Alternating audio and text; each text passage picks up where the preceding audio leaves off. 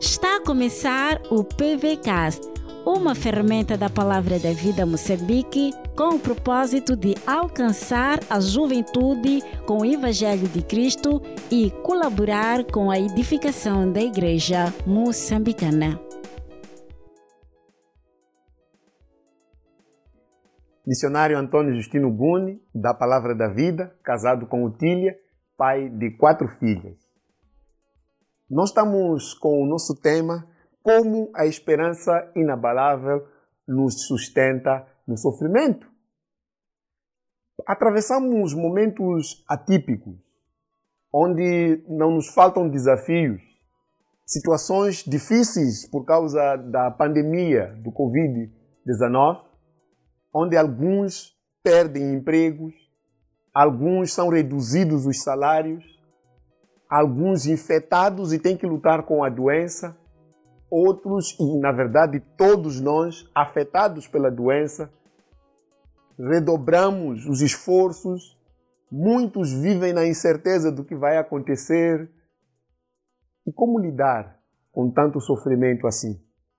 Como olhar para as Escrituras e encontrar alguma resposta. Pense em situações em que você, como universitário, não tinha antes experimentado a questão de estudar usando plataformas. E neste momento você é desafiado, para além de continuar a pagar uma mensalidade para quem está fazendo uma faculdade privada, ainda tem que comprar megas para conseguir acompanhar as aulas, assistir videoaulas e poder entrar na plataforma virtual. Isso tudo te desafia, isso tudo é, te põe numa situação de sofrimento. Às vezes você é o único cristão na sua família. E os da família te perguntam: Ei, diga-nos lá, você que diz que confia em Deus, por que, que você está a sofrer? Por que, que o teu Deus não consegue resolver esse problema? E às vezes, no fundo do seu coração, você não expressa isso com palavras, mas há uma indagação lá dentro. Será que Deus não vê que eu tenho procurado viver da maneira correta, que o agrada e ainda assim me deixa sofrer? Meu querido, nesta série Esperança Inabalável, depois de ontem à noite ter ouvido a respeito de como ou onde se encontra essa esperança inabalável, como viver a esperança inabalável, hoje pela manhã, agora esta noite para nós darmos continuidade da nossa série, queremos conversar sobre como a esperança inabalável nos sustenta no sofrimento. Vamos lançar mão à nossa primeira carta a Pedro, que é a mesma carta que estamos a estudar, para podermos então responder a esta questão. Vamos lembrar que Pedro, ao escrever esta carta, ele escreveu num ambiente ou para um grupo de cristãos que estavam a atravessar situações extremas de sofrimento, desde a, a, desde a maus tratos por parte dos patrões incrédulos, perversos, que estavam atendendo muito mal ou fazendo sofrer aqueles cristãos que criam em Deus e estavam os servindo. Até a dificuldades de lidar com o sofrimento do dia a dia, os desafios do dia a dia ligados à escola, ligados a trabalho, ligados à faculdade e outros, outras áreas sociais da vida. Isso tudo remete-nos a pensar como podemos lidar com essa situação. Vamos lembrar que Pedro escreveu esta carta para os cristãos que estavam a sofrer perseguição, que estavam a sofrer maus tratos nos patrões incrédulos, ímpios, e ele procurava mostrá-los à luz das Escrituras como eles poderiam e deveriam lidar com aquele sofrimento.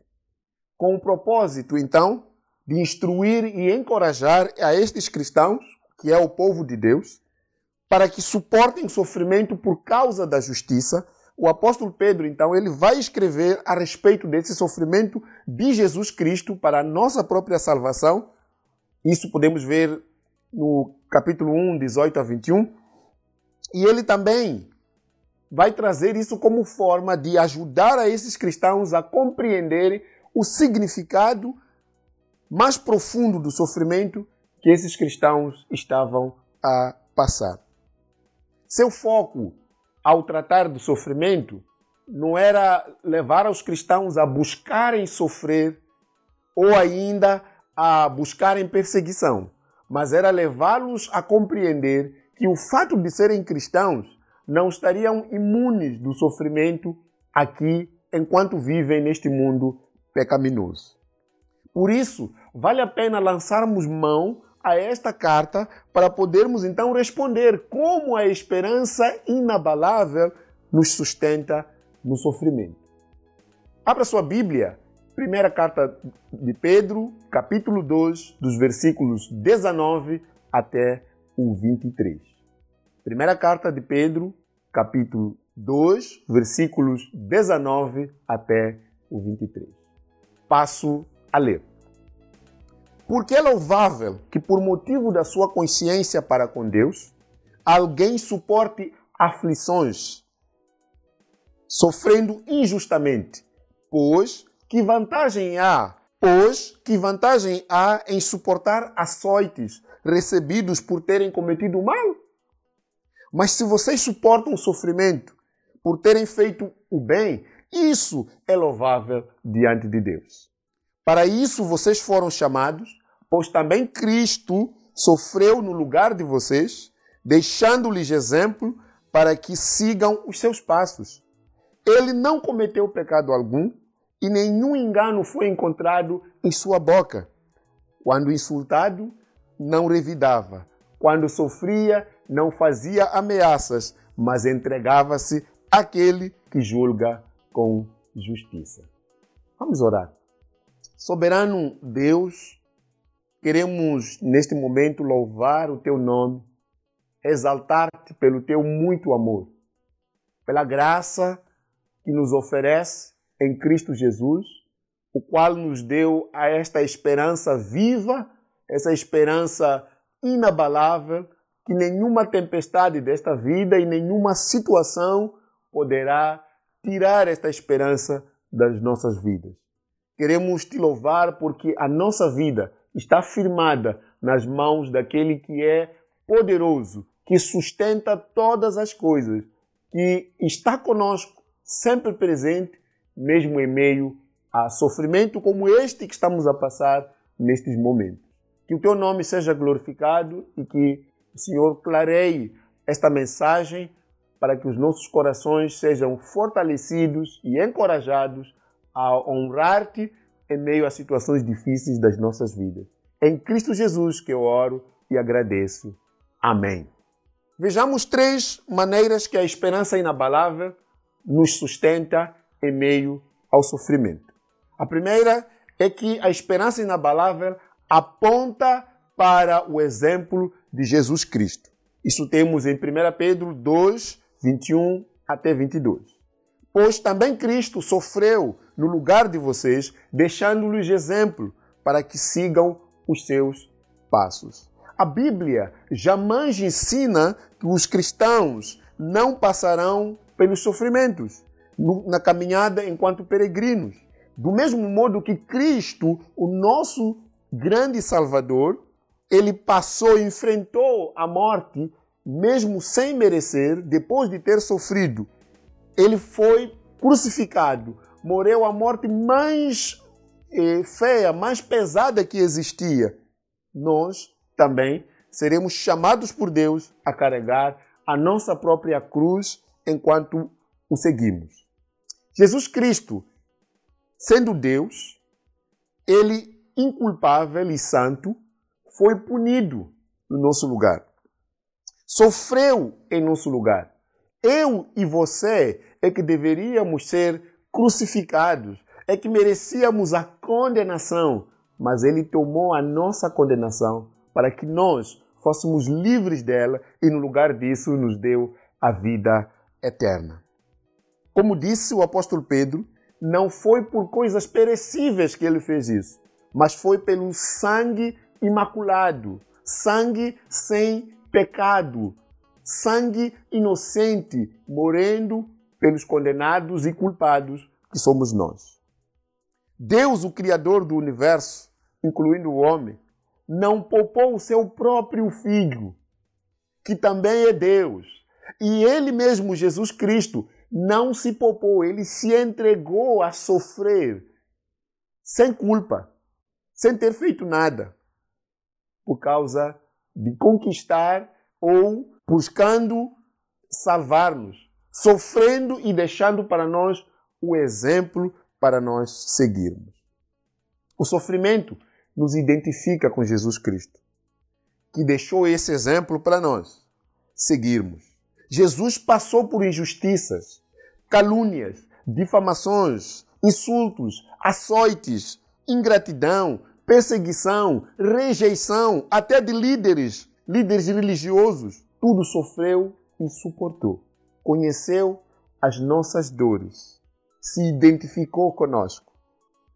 E bem como no auge da sua missão, ele disse o seguinte: a caminho da cruz, onde ele iria sofrer por nós.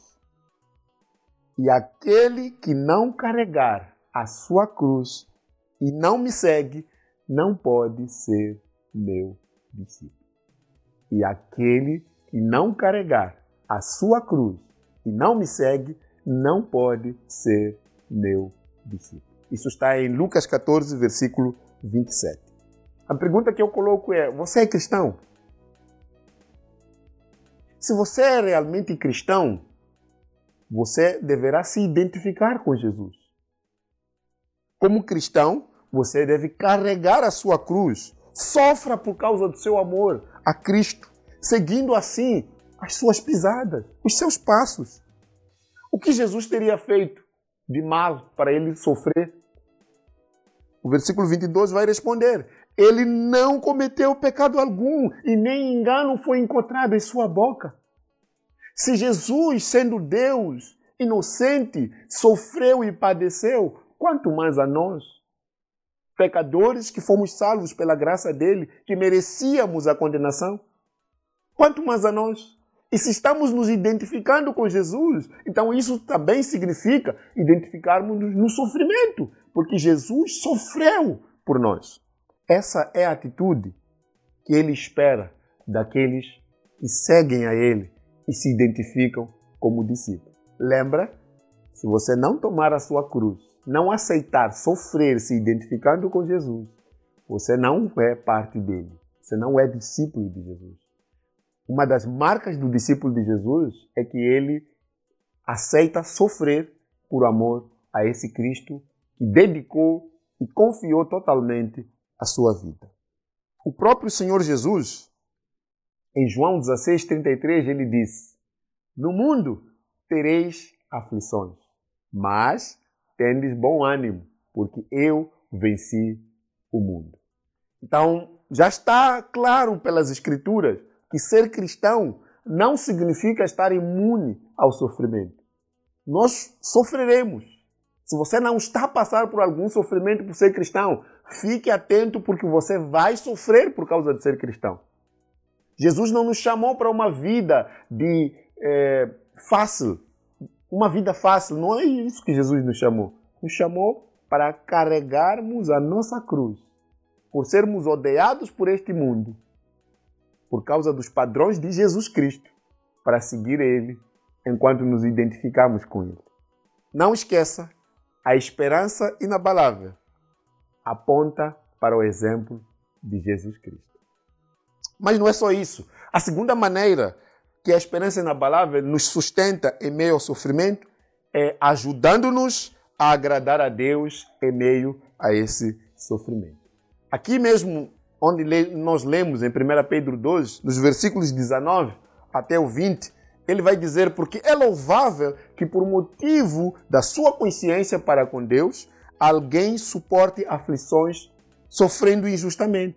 Pois que vantagem há em suportar açoites recebidos por terem cometido mal? Mas se vocês suportam o sofrimento por terem feito o bem, isso é louvável diante de Deus. Como pode ser louvável eu sofrer injustamente? Sofrer injustamente por causa da minha consciência para com Deus é valioso para Deus. Isso não significa que Deus fica rindo e olhando, dizendo: Oh, meu filho está a sofrer. Não é isso. Mas isso quer dizer que o nome de Deus é glorificado, é exaltado e Deus se agrada em ver aqueles que são seus filhos a aceitarem sofrer defendendo a identidade que eles têm com Cristo, do que abrir mão dela por causa de não querer sofrer. Então a ideia aqui não é que Deus tem alegria em você sofrer mas ele tem alegria se você tiver que sofrer por causa das convicções de padrões de vida que ele mesmo deu para você. Isso traz alegria para Deus. Não aceitar oferecer seu corpo a um docente ou a uma docente em troca da nota. Mesmo se ele prometer, olha, aqui nessa cadeira quem manda sou eu. Você não vai fazer essa cadeira ou você vai repetir mais de um ano. Mas aí, mesmo assim, você tomar a decisão de preferir sofrer mais tempo na faculdade ou ter que mudar de faculdade sem abrir mão dos seus princípios cristãos que te mostram claramente que o que o docente ou a docente está a pedir é fora do que você pode fazer. Sofrer rejeição de amigos, até na sua igreja, porque você leva Deus a sério. E eles acham que não, você tem que trocar meninas ou rapazes. E você não faz isso. Então você não é alguém que pode entrar na malta, porque o seu comportamento é diferenciado. E às vezes vão te taxar nomes, chamar de santinho, ou aquela santinha que está a passar, ou hey, aquela. E aí vão te dando nome. Lembre-se, se você está a sofrer por viver os padrões de Deus, isso é valioso para Deus. Se você está a sofrer porque o docente, o professor, disse que você não vai fazer a cadeira dele enquanto não tirar dinheiro, lembre-se, isso é louvável para Deus. No ano de 99, eu passei por essa situação. Eu estava doente, gravemente doente, não pude fazer o último teste e do semestre. E o professor da cadeira, quando voltei e me apresentei, disse: Olha, eu não tenho tempo para te avaliar de novo. Temos duas opções. Uma, você dá os 500 paus e resolvemos o problema, você tem uma boa nota para o exame, ou você, eu pego a nota que você já teve na primeira avaliação, divido por dois e aí você tem a sua nota. Se ela der para você ir para o exame, você vai. Caso não, no próximo ano eu ainda estarei aqui para dar essa cadeira. Eu repeti o ano por causa de uma disciplina em que não tive chance de fazer um teste, porque não aceitei pagar 500 meticais. Você pode pensar, o problema não tinha a ver com 500 meticais ou com 1000 meticais, não é a quantia do valor, é o que isso representa para mim e para o Deus que eu sirvo, para Cristo, aquele que pagou um preço alto para me comprar da vida vazia, para me dar uma nova vida, uma nova esperança, que é a qual é inabalável. As dificuldades financeiras, os desafios das novas metodologias de estudo, não devem tornar-se motivo para você então pedir um colega que já pesquisou e fez os trabalhos porque tinha internet, apagar o nome, colocar seu nome e enviar para o professor. As dificuldades financeiras não devem levar com que você possa então se esforçar além do que Deus quer que você faça, usando caminhos de corta-mato. Não é isso que Deus espera, tanto para os seus estudos como para a sua vida. Às vezes você se encontra numa situação em que no seu trabalho, para quem está a trabalhar, todos que são colegas estão no esquema. Tem esquemas para tirar os produtos a um preço mais baixo e dividirem-se o valor. E pelo fato de você não aceitar entrar no esquema, você é taxado como aquele insensível, que parece que está tudo bem, tem muito dinheiro. Vão falar nomes. E isso vai, em algum momento, te fazer sofrer. E às vezes você pergunta: eu devo informar isto ao patrão? E de repente ele te colocou como responsável dessa área. E eles estão fazendo esses esquemas. E ainda te dizem: olha, aqui você já veio nos encontrar com esquemas. Vê lá, se você contar isto aqui para o patrão, nós vamos perder emprego. São quantas famílias que estão aqui? E você fica naquela situação: o que, que eu faço? Falo ou não falo? E isso te faz sofrer. O que Deus espera que você faça diante dessa situação?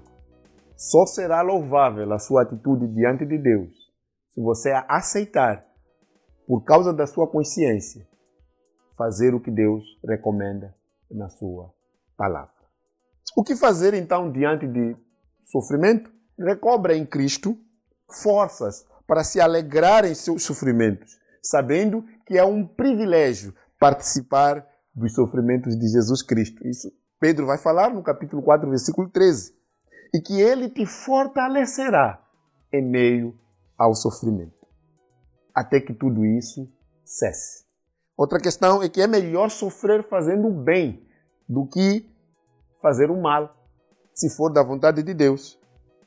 O sofrimento que você passa hoje, ele pode ser usado como encorajamento para as outras pessoas de uma maneira de viver que agrada a Deus e que possam se sentir encorajados a continuar firmes no caminho de seguir a Deus, mesmo que isso os faça sofrer.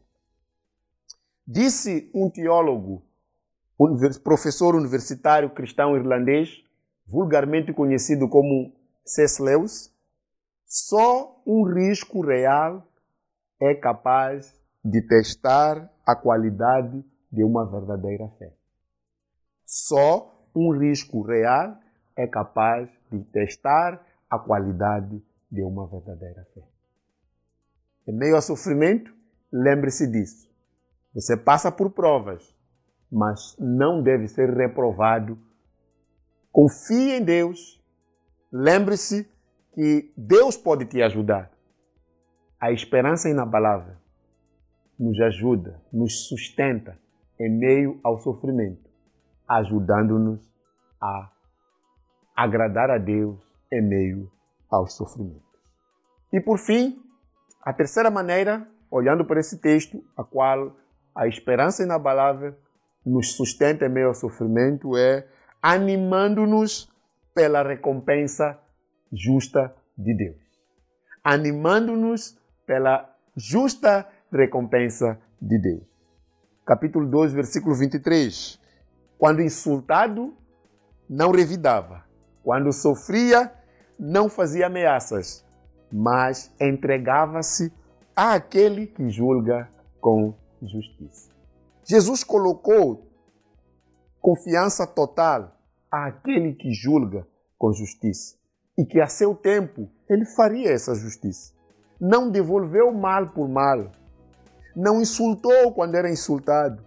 Ao sofrer, ele suportou e não ameaçou a ninguém, mas esperava ou confiava em Deus Pai. Não está explícito aqui nesse texto a palavra esperança, mas ela é a quarta esperança que nós podemos encontrar dentro desse texto. A ideia do significado da expressão entregava-se àquele, ou seja, ele confiava naquele que poderia fazer a sua justiça e que é justo, ele julga com justiça. No caso, é Deus.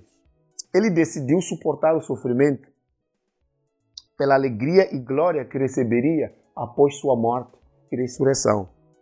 Uma vez que nos identificamos com Jesus na sua morte, também nos identificamos com Cristo na sua glória também somos participantes dessa glória.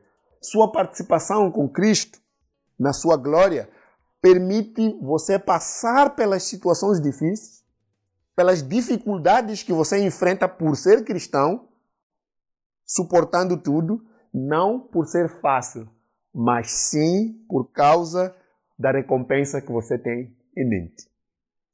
Ter a plena convicção que, como aconteceu com Cristo, os sofrimentos que você enfrenta darão lugar à glória subsequente que Deus está reservado para revelar a você.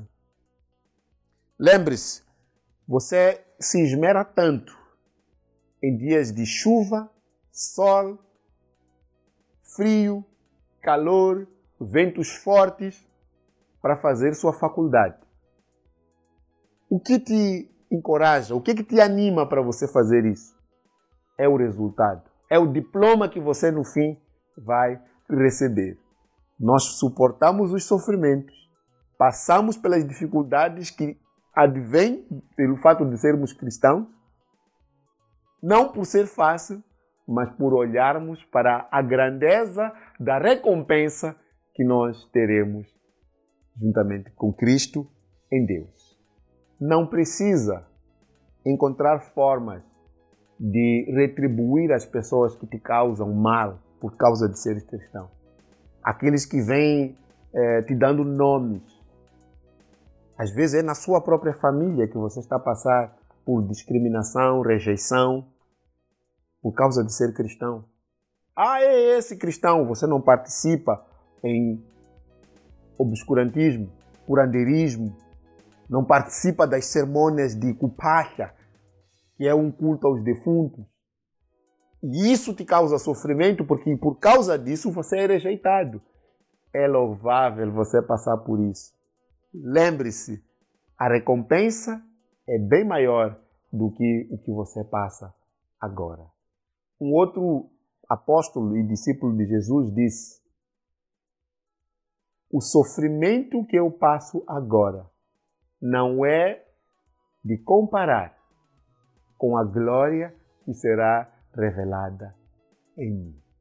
Por causa da glória, por causa da recompensa, vale a pena passar pelo sofrimento suportando, sendo animado pela recompensa que Cristo vai lhe dar. Reconheça que é comum aos cristãos sofrer, mesmo os mais piedosos. Passaremos por sofrimento. Pedro já nos deixa de sobreaviso. Amados, não se surpreendam com o fogo que surge entre vocês para os provar, como se algo estranho lhes estivesse acontecendo. Mas alegrem-se à medida que vocês vão passar ou participam dos sofrimentos de Cristo, para que também, quando a sua glória for revelada, vocês exultem com grande alegria. Só uma esperança inabalável poderá apontar para o exemplo de Cristo, ajudando-nos a passar a agradar a Deus em meio ao sofrimento e nos animando pela justa recompensa que receberemos de Deus. Com essa esperança inabalável, vale a pena sofrer. Por essa esperança inabalável, vale a pena continuar a vida em meio à dificuldade. Que Deus abençoe sua vida. Vamos orar. Querido Deus, muito obrigado pela morte de Jesus Cristo, aquele que sofreu em nosso lugar deixando-nos o exemplo para seguir. Louvamos porque, mesmo que nós possamos sofrer, os nossos sofrimentos sempre serão bem menores comparado ao sofrimento dele. Te agradecemos porque ele prometeu estar conosco em meio ao sofrimento. Pedimos ao Senhor para que nos ajude a crer nas verdades da tua palavra. E que, como cristãos, nós seremos chamados a passar pelo sofrimento neste mundo pecaminoso. Mas a nossa atitude deve ser a atitude de Cristo, porque ele sofreu e tudo suportou na confiança, na esperança daquilo que o Senhor o prometeu que seria glorificado depois de conquistar a nossa salvação na cruz por meio do sofrimento. Que o teu nome venha a ser exaltado e nos leve a viver de maneira agradável, louvável a Deus. Em Cristo Jesus. Amém.